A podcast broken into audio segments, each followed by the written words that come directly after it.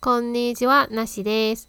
今日はいつもと違うんですけど、日本語で録音してみたらいいんじゃないかと思っていますので、少しだけ日本語でやらせていただきます。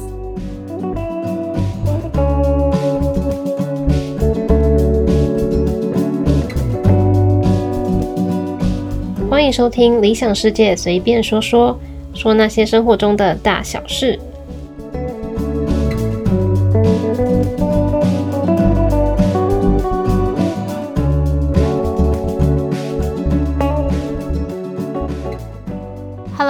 收听今天的节目，我是李子。大家有被刚刚开场的日文吓到吗？其实我觉得最吓到的是开场说日文的声音，跟嗯我节目的片头曲的“欢迎收听理想世界”那边的声音也差太多了吧？以前就有人跟我说过，我说中文跟说日文的声音差很多，但是我没想到居然差这么多诶。而且这个问题不只是我有。很多学日文的台湾人都会被说，你说中文跟说日文的声音很不一样。通常都跟我一样，说日文的时候声音会变得比较细、比较轻，然后频率也比较高，就跟中文差蛮多的。但我第一次把它录起来自己听，真的是有吓到。我自己是觉得，因为中文有一声、二声、三声、四声这一种嘛，但是日文没有，所以。中文听起来比较有抑扬顿挫的感觉，会让人家觉得你说话好像比较用力、比较重。可是日文就比较没有这一种，所以才会听起来好像比较温柔。甚至我还有因为在工作场合的时候，跟中国那边的嗯公司在讲电话的时候，被我的日本同事听到。日本同事还说：“哇，你讲中文的时候听起来好专业哦，很有说服力，感觉像是律师还是老师之类的。”好，那现在要说一下为什么我要前面录那一段日文，然后那是在说什么？就是我前几天在运动，我在跑步的时候，突然想到，我好像也可以用日文来做节目。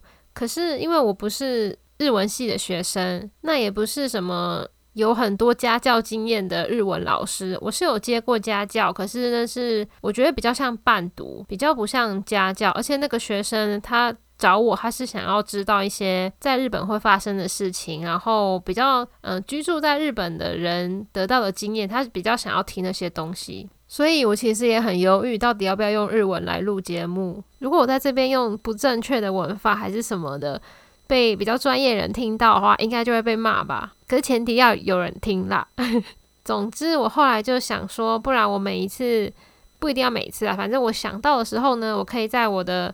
嗯，节目的一开始用一点点的日文，或者是找一些小故事，然后用中日穿插的方式来朗读。这方面就之后我再想想看吧。然后有一个题外话，有人有听出来这一次录音的音频的音质不太一样吗？因为我换了一个新的麦克风，嗯，也不是说换了一个新的啦，就是我买了一个麦克风，因为我之前都是用笔电跟手机录的嘛。那用手机跟笔电录的话，会直接录到我房间里的声音，包括冰箱或者是冷气啊，它的运转声音啊，甚至是窗户外的，嗯，可能路过的车子之类的声音都会被录进去。那我这一次就买了一个麦克风，想说可以解决那个问题。那希望听起来会比较好。OK，那我们就进入今天的主题吧。今天不讲打工度假的事情，但是要来谈谈我是怎么学日文的。我刚刚有说了，我不是日文系出身的嘛，那我是怎么学日文的呢？嗯，我刚开始接触日文是高中的时候，那当初呢，我就是自己背五十音。说实话，我没有很认真的在背五十音，但是因为那个时候我听很多很多日文歌，那我听日文歌的时候，我都会边看着歌词，然后跟着唱或跟着念啊，然后久而久之之后，我就会把那些嗯五十音全部记在脑海里面。我就直接背下来了。虽然我没有很拼命、很用力去记什么阿伊喂哦、卡基库贝沟这样子记，但是呢，我就是因为看着歌词，然后我就把它的样子跟它的发音念呃念法记下来了。但是片假名我就是用背的，死背的，因为在歌词里面比较不常出现片假名嘛。片假名通常是外来语的时候比较常会用到。那一般歌词顶多出现四五个单词片假名的单词吧，其他都是平假名。所以片假名呢，我就是自己用背的，死背下来的。那高中时代我没有真正接触过日文课，没有去上过日文课。那个时候我们学校有日文研习社，那我有去参加了一个学期吧。说实在，那一个学期其实根本就没有学到什么东西，因为那时候的老师应该也不是专门教日文的老师，他可能就是会说日文的某个老师，他可能主修是别的，他主要教的科目并不是日文，他可能是化学老师，但是他会说日文，然后他就来教我们一些很基本的日文。那我记得我们那时候也没有课本，好像是他发了一些讲义吧。那就是从最基本的五十音跟一些打招呼或者是旅游可能会用到的日文去学，去把那些背下来而已。所以基本上文法是没有学到任何东西的。但是呢，我高中的时候看非常多的电视剧嘛，日剧，所以很多生活用语我都是已经背下来的了。就大概是日减 N 四，现在的 N 四啊，以前的四级，现在的 N 五吧。N 五的内容，我透过日剧去学到，大概已经有百分之七十，就是会格会及格的。那我到大学之后呢，我才是第一次去到日文的补习班，然后去里面上课。那是我第一次上日文课。虽然说我透过日剧学了不少的日文，然后记了很多单词啊，还有。句子之类的，可是呢，我在报名的时候，我还是依然去报了最基础，就是五十音的下一个阶段。那大家都是用大家的日本语比较多吧？我也是用大家日本语的第一课，蓝色那一本初级一的第一课开始学。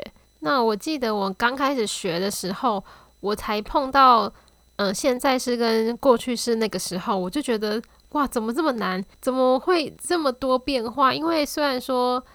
嗯，最简单的 must 跟 musta，你看起来好像很简单，但是它如果前面是不同的动词的时候，它会有不同的变换的方法。我一开始接触这个时候，我觉得怎么可以这么困难？怎么有这么多要背的？殊不知接下来的动词五段变化才是真正的大魔王。可是那个好像没有什么办法可以突破，诶，就是你要背，你要把全部背得很熟。然后多看文章，或是多听，或是跟我一样用日剧去学，久而久之，我觉得你的语感会变很强。我觉得我就是文法虽然没有这么厉害，我没有把全部每一个都背的要非常清楚，但是我觉得我的语感是比较强的。我的很多文法都是学过之后，我会记得它怎么用，可是你要我解释，我有点难解释出来。我可以用例句解释给你听，但是。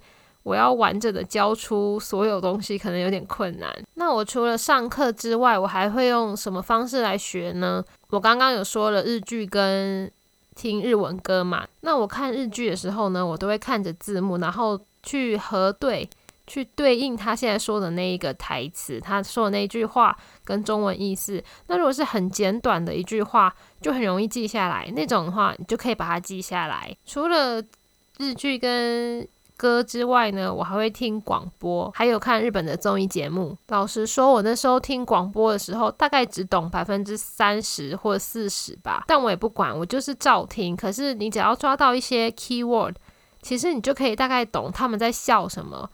真的不懂话，你也没关系，你就跳过啊，你就等下一次你听得懂那个单词出来时候，你去理解到那个单词，你就懂他们在笑什么了。我知道，可能对于有些人来说，听不懂还要硬听，很困难，很无聊。可是我觉得这个就是要看你有没有兴趣。如果你要我听我听不懂的英文的广播，我肯定也会觉得很无聊。除非说我喜欢那个广播主题，我喜欢那个主持人，或者是我看美剧，我喜欢它的内容，或喜欢那些演员。这样的话，你就有动力去看、去听。我刚说的这些东西啊，还有一个最大的优点，是可以让你的口音不要这么的外国人，会比较像日本人，听起来也会比较好懂。当然，不是说你只要听，你只要去看剧，你就可以学到他们的腔调。你要听了之后呢，你自己去试着模仿他们怎么讲，或者是你也可以用录音的方式，你把自己说日文的。音频录下来，然后你自己听，反复去练习，去听，然后去改，模仿日本人说话的腔调，是我到现在都还是会一直在学的。我从以前就很常在上日文课的时候，把老师的上课内容用录音的方式录下来，然后没事就拿出来听，然后听他的嗯说话方式，他的腔调是怎么样的。或者是我到这边来打工之后呢，我也会把同事在跟客人的应对的对话录下来，然后一直去听去学。如果本身是日文系出身的话，那学校就会有很多可以练习的机会，然后也会有日。日籍的老师。但如果你不是日文系出身的话，像我其实是英文系。虽然我是英文系出身，但是我其实英文真的不好，而且就说起来真的还蛮惭愧的。我从大学毕业之后呢，我几乎就没有再用英文了，我也没有再去练习或者是再去加强，就是有点把之前学的东西都还给老师，有其实有一点后悔啦。但是嗯，都已经做了，也没办法。那除了课本上啊，或者是我刚说的那些方式之外呢？我们大学那时候有举办一些活动，跟日文有关的，我都会很积极去参加。我记得我有参加过一个，是嗯，我们学校的校长夫人，她是学艺术的，然后她那时候邀请了她很多日本朋友，她好像是在日本的大学念的艺术学校吧，我有点忘记了。反正呢，她就是有很多日本人的艺术家朋友。那那个活动就是请那些。日本人到我们学校来开一个艺术家的座谈会，他们会带一些他们的作品来，然后让大家去参观啊，还有实际上去操作。我记得有一个艺术家，他是带明信片过来，那他就现场教我们怎么画那些明信片，然后还有一些是胸章啊之类的，蛮多种类的。那在那个场合呢，我就可以把我学到的日文全部用出来跟他们交谈。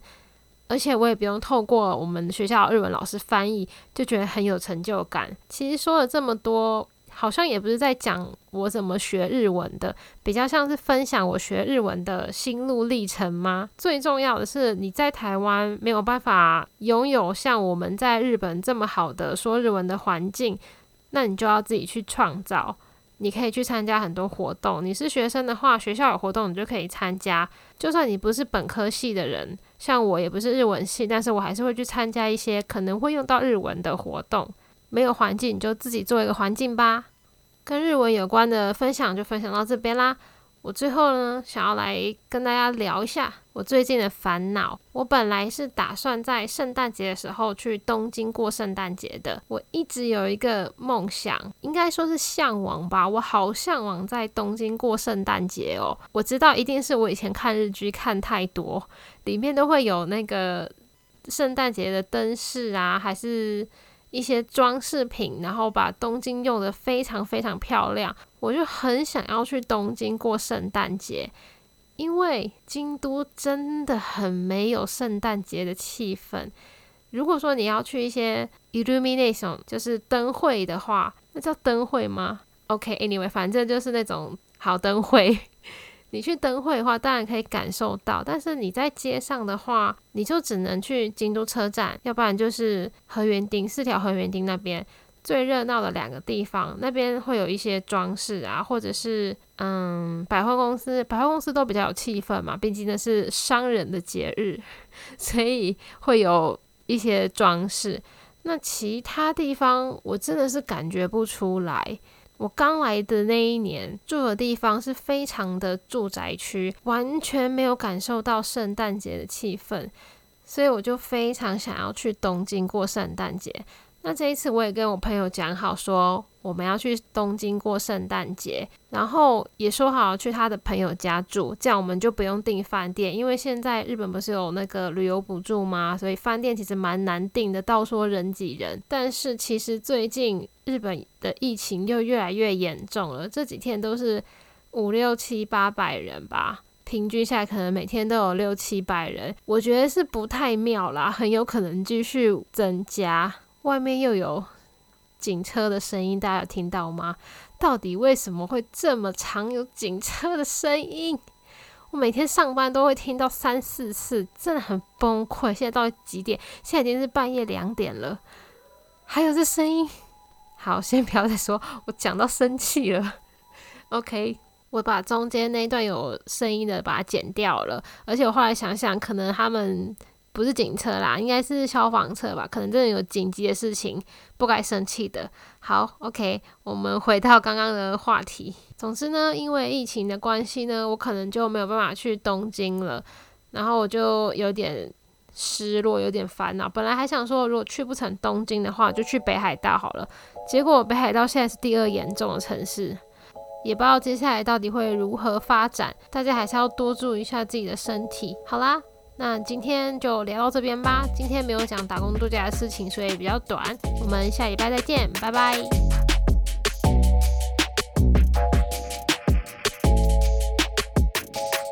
本节目可以在 Apple Podcast、Spotify、KKBox、SoundOut 上收听。如果喜欢我的节目，别忘了订阅我，留下评论，并给我五颗星哦。